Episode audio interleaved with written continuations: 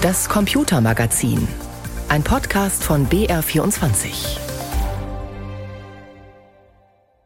Seit ziemlich genau fünf Jahren, seit Mai 2018, gilt in der EU die Datenschutzgrundverordnung. Damit sei man weltweit Vorbild beim Datenschutz, so lobt sich unter anderem die EU-Kommission selbst. Doch ausgerechnet im Jubiläumsjahr gerät der Datenschutz in der EU unter Druck durch die Kommission. Sie plant nämlich sogenannte Datenräume für personenbezogene Daten aus unterschiedlichen Bereichen. Den Anfang soll der Europäische Gesundheitsdatenraum EHDS machen. Die Daten würden verschiedenen Nutzern zur Verfügung stehen, und zwar ohne, dass die Personen, von denen die Daten stammen, ihr Einverständnis dazu gegeben haben. Die Datenschutzgrundverordnung wäre damit so gut wie wertlos. Wolfgang Kasenbacher hat darüber mit Thomas Petri gesprochen, dem bayerischen Landesbeauftragten für den Datenschutz. Er wollte von ihm wissen, was denn dran ist an diesen Plänen. Die Europäische Kommission hat vor einigen Jahren eine EU-Datenstrategie vorgestellt. Sie will einen Binnenmarkt für Daten schaffen und der soll so aussehen, dass man quasi als Baustein auf dem Weg zum Binnenmarkt horizontale Rechtsakte schafft, wie zum Beispiel Data Act, ein Governance-Rahmen, so nennt die EU-Kommission das, wo man eben regelt, wie Datenvermittlungsdienste sich zu verhalten haben, wo man gemeinsame Prinzipien festlegen will. Und dann, wenn man diese Wegbausteine hat, dann will man spezifische Datenräume schaffen, bei denen die Daten bestimmter Branchen zum Beispiel im Gesundheitssektor besser geteilt und genutzt werden können.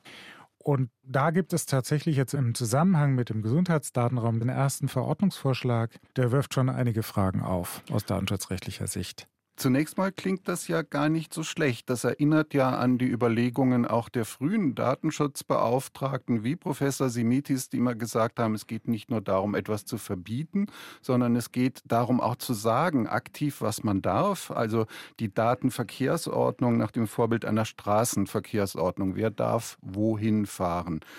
Aber was bedeutet das konkret für jeden Einzelnen von uns? Denn das klingt ja dann darauf, als würde ich durch das Einrichten dieses EU-weiten Datenraumes komplett mein Grundrecht auf Selbstbestimmung über meine Daten verlieren. Und das würde ja wiederum die Datenschutzgrundidee komplett ins Gegenteil verkehren. Ja, also die Grundidee, dass man vielleicht Daten, auch Gesundheitsdaten in dem Gesundheitssektor besser teilen kann, dass man die nutzen kann, beispielsweise für Gesundheitsforschung, dass man sie vielleicht auch für öffentliche Zwecke, Gesundheitsvorsorge besser verwenden kann, dass man da gemeinsame Kommunikationsplattformen schafft. Das ist per se eigentlich nicht so das Problem, sondern das Problem ist, wie so oft, in welchem Verhältnis setze ich jetzt eigentlich Nutzungsinteressen des Staates, auch gesellschaftlicher Gruppen und von Unternehmen, der Wirtschaft, auf der einen Seite ins Verhältnis zu den Interessen einer einzelnen Person, die sagt, also diese Daten, die sind so mit Scham verbunden, das berührt mich sozusagen in meinem Inneren, das will ich nicht. Und der Vorschlag der EU-Kommission, der zielt darauf ab, dass man im Bereich der sogenannten Primärnutzung, also in dem Bereich dort, wo ein Gesundheitsdienstleister mich behandelt, also mein Arzt. Also mein Arzt oder meine Ärztin, dass ich da sagen kann, nee, du kriegst aber nicht die Informationen von deinem Bohrbehandler und das möchte ich nicht. Da kommt man zwar ins Gedränge, also der Arzt muss mich nicht mehr fragen, sondern ich muss initiativ werden. Das ist vielleicht unangenehm, aber ich kann noch intervenieren. Aber dort, wo es um die sogenannten Sekundärzwecke geht, wo es also gar nicht um Gesundheitsdienstleistungen an mir geht, sondern eben für irgendwas, was mit Gesundheit zu tun hat, Forschung, KI-Training zum Beispiel oder auch Lehrzwecke oder Produktentwicklung. Produktentwicklung. Da soll ich kein Mitspracherecht mehr haben, sondern da soll das so sein, wenn es nach der Kommission geht, dass man als Dateninhaber in diesem Spektrum, eine Klinik, ja, eine Krankenkasse oder was auch immer, die müssen sozusagen Metadaten zur Verfügung stellen. Die müssen sie an eine nationale Zugangsstelle für Gesundheitsdaten senden. und das ist eine Behörde, die veröffentlicht das auf ihrer Website. Und wenn dann ein Nutzungsinteressent da ist, der sagt, hey, das ist aber interessant, diese Information will ich haben, dann kommt die Zugangsstelle, geht zu der jeweiligen Dateninhaber und sagt, her mit den Daten und die Daten müssen dann als Klardaten übermittelt werden. Also die Informationen von Thomas Petri gehen dann als Thomas Petri und mit allem, was da angefordert ist, erst einmal als Klardatum zu dieser Behörde, zu dieser Zugangsstelle und erst dort werden die dann pseudonymisiert oder anonymisiert, bevor sie dann an den Nutzungsberechtigten weitergeleitet werden. Und der Thomas Petri, der hat kein Recht, nach dem Vorstellungsbild der Kommission, kein Recht, da zu intervenieren. Der kann nicht sagen, nee, das will ich nicht. Oder das ist jetzt Menschenwürde bezogen. Das möchte ich nicht, dass das rausgegeben wird. Nee, ist nicht vorgesehen. Und da hilft einem auch die Datenschutzgrundverordnung nicht mehr, sondern die wird sozusagen dem Wortlaut nach vollumfänglich gerecht. Aber die Zielsetzung, die die Datenschutzgrundverordnung hatte, dass die Betroffenen mehr Rechte kriegen, die wird also wirklich unterlaufen oder ausgehöhlt. Das heißt, alles, was ich an Daten einmal abgegeben habe, zum Beispiel an meinen behandelnden Arzt, meine behandelnde Ärztin, und damit ja auch zweckbestimmt abgegeben hatte, gehört dann hinterher der Behörde, die darauf weiter verfügt. Also mindestens mal die Zweckbestimmung, die ja auch Bestandteil, fester Bestandteil der bisherigen Datenschutzregelungen wäre, wird damit einfach ignoriert, ausgehebelt, gestrichen? Naja, also es gab es auch schon früher, dass man zweckändernde Datenverarbeitung erlaubt hat durch den Gesetzgeber. Aber hier ist es eben so, dass sozusagen von vornherein gesagt wird, dieser Katalog von Zwecken, das sind acht oder neun, ganz, ganz weit gefasste Zwecke, da müsst ihr Daten übermitteln wenn das gewünscht wird von irgendeinem Nutzungsberechtigten. Also der, der Nutzungsberechtigte hat einen Anspruch darauf, dass die Zugangsstelle seinen Antrag prüft und äh, wenn er ein berechtigtes Interesse hat, ihn eben auch positiv bescheidet. Und in dem Moment, wo es positiv beschieden wird, bin ich sozusagen als Betroffener raus und kann das nicht mehr verhindern. Und das ist natürlich hochproblematisch. Vor allem dann, Sie haben das Zweckbindungsprinzip angesprochen, wenn die Datenverarbeitung ursprünglich allein auf meiner Einwilligung beruht hat. Wenn ich die Daten nur gegeben habe, weil ich meinem Arzt, meiner Ärztin vertraue, selbst dann kommt jetzt dieser Kommissionsentwurf und sagt, hey, interessiert nicht. Ja, diese Sekundärzwecke, die wir da vorgesehen haben in der Verordnung, die sind eben so wichtig, dass dein Wille da nicht mehr entscheidend ist. Das heißt, wir Bürgerinnen und Bürger haben nichts mehr zu bestimmen. Die Oberen machen uns zu ihrem Objekt, bestimmen über uns hinweg. So würde es sein, wenn die Kommission eins zu eins das durchbringt. Das tut sie offenkundig nach gegenwärtigem Verhandlungsstand in Brüssel nicht. Was genau ist denn das Ziel dieser Bestrebungen der EU-Kommission? Erstens mal offiziell, zweitens aber auch inoffiziell nach Ihren Informationen. Also was wird da hinter den Kulissen gesagt? Also zunächst einmal gab es in der Vergangenheit immer wieder Klagen, beispielsweise von Universitätskliniken oder anderen Forschungseinrichtungen, die darüber sich beschwert haben, dass die Datenschutzgrundverordnung nicht dazu geführt habe, dass die Forschung an Gesundheitsdaten leichter wird. Also die wollen mehr Gesundheitsdaten bekommen, wollen mehr Rechtssicherheit haben und wollen einfacher an die Gesundheitsdaten rankommen. Und das hatte man eigentlich schon erwartet, dass die Datenschutzgrundverordnung, die ja auch einen freien Datenverkehr innerhalb von Europa ermöglichen soll, auf Basis eines hohen Datenschutzniveaus, dass die eine solche Forschung erleichtert. Und diese Hoffnungen haben sich zerschlagen im Gesundheitsbereich. Es hängt damit zusammen, dass die Datenschutzgrundverordnung gerade im Gesundheitsbereich eine Öffnungsklausel enthält, in Artikel 9 Absatz 4, der sagt, naja, wenn es um einen höheren Datenschutzstandard geht, dürfen die Mitgliedstaaten ja mehr regeln. Ja, sie dürfen mehr an zusätzliche Anforderungen stellen an die Verarbeitung. Und dann haben alle Mitgliedstaaten gesagt, ja super, wir regeln jetzt einen höheren Datenschutz. Mit anderen Worten, wir lassen alles so, wie es bisher war. Dann müssen wir unsere Gesundheitssysteme nicht umbauen. Das hat mit Datenschutz als Motivation, sage ich jetzt mal ganz hässlich, überhaupt nichts zu tun, sondern es hat damit was zu tun, dass man vermeiden wollte, das eigene Gesundheitssystem anzupassen an die Anforderungen der Datenschutzgrundverordnung. Das ist meine böse Unterstellung an dem Punkt. Und da will jetzt die Kommission dran. Also gibt auch einen legitimen Hintergrund, dass man sagt, naja, wir müssen eine bessere Interoperabilität schaffen, wir müssen einheitliche Standards schaffen, das ist geschenkt, ja. Darum geht es mir nicht. Sondern mir geht es darum, dass die Betroffenen ihre Rechte nicht verlieren und dass man ihnen Rechte gewährleistet, gerade bei so einem hochsensiblen Bereich wie Gesundheitsdaten. Man droht also bildlich gesprochen, das Kind mit dem Bade auszuschütten. Wenn Sie so wollen, ja. Haben denn einzelne Bürgerinnen und Bürger noch Abwehrmöglichkeiten, sei es dahingehend, dass die Absichten der EU-Kommission überhaupt nicht erst in einem Gesetz festgegossen werden oder hinterher, indem sie sich weigern, dessen praktische Umsetzung zu unterstützen? Naja, also eigentlich haben sie nur noch die Möglichkeit, nicht mehr zum Arzt zu gehen, denn der Arzt wäre ja verpflichtet. Gut, ich meine, die Kommission hat da eine, im Bereich der Sekundär Nutzung, glaube ich, eine Bagatellgrenze eingebaut. Also der Einzelarzt, der Ein-Mann-Praxis, die Ein-Frau-Praxis, die wird da nicht drunter fallen. Aber in dem Moment, wo sie in so gemeinsamen Gemeinschaftspraxen sind, wird schon kritisch, ja. Und eigentlich haben sie als Bürger dann keine Chance mehr. Aber nochmal, im Gesetzgebungsverfahren sieht es so aus, dass der Plan der Kommission nicht eins zu eins umgesetzt werden wird. Also man wird wohl schon Rechte der Betroffenen einbauen. Und wo meine Sorge jetzt ist, ist, macht man das so transparent und macht man das so, dass auch die Bürger diese Rechte auch möglichst unkompliziert ausüben können? Vermutlich würde eine solche Regelung, wenn sie denn so käme, zu einer Klage vor dem Europäischen Gerichtshof führen. Nach Ihrer Erfahrung mit dem EuGH beim Thema Datenschutz, wie stünden dort die Chancen? Also ich würde sagen, wenn da eine Vorabentscheidungsersuchen beim EuGH landet, was den Kommissionsentwurf zum Gegenstand hätte, würde ich sagen, dass mit sehr hoher Wahrscheinlichkeit an drei Punkten dieser Entwurf die Latte der Grundrechtskonformität reißt.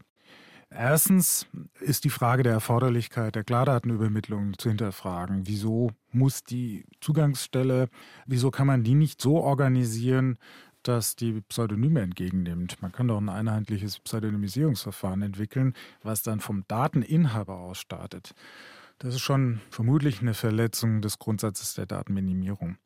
Zweitens ist die Zugangsstelle für Gesundheitsdaten, da gibt es keinerlei organisatorische Vorgaben. Klar haben die Mitgliedstaaten normalerweise das Verfahren zu regeln, die Organisation zu regeln, aber man muss ja gewisse Mindeststandards sicherstellen. Schranken setzen. Man muss sozusagen gewisse Schranken auch anlegen sonst wissen die Mitgliedstaaten gar nicht, was sie machen sollen. Und da würde ich sagen, das ist grob defizitär, was da ist. Drittens, hm, die Betroffenen haben keinerlei Interventionsrechte, selbst dann nicht, wenn es um hochsensible Daten geht und auf der anderen Seite die, die Nutzungsinteressen eigentlich in der Abwägung deutlich hinter den hochsensitiven Daten zurückbleiben.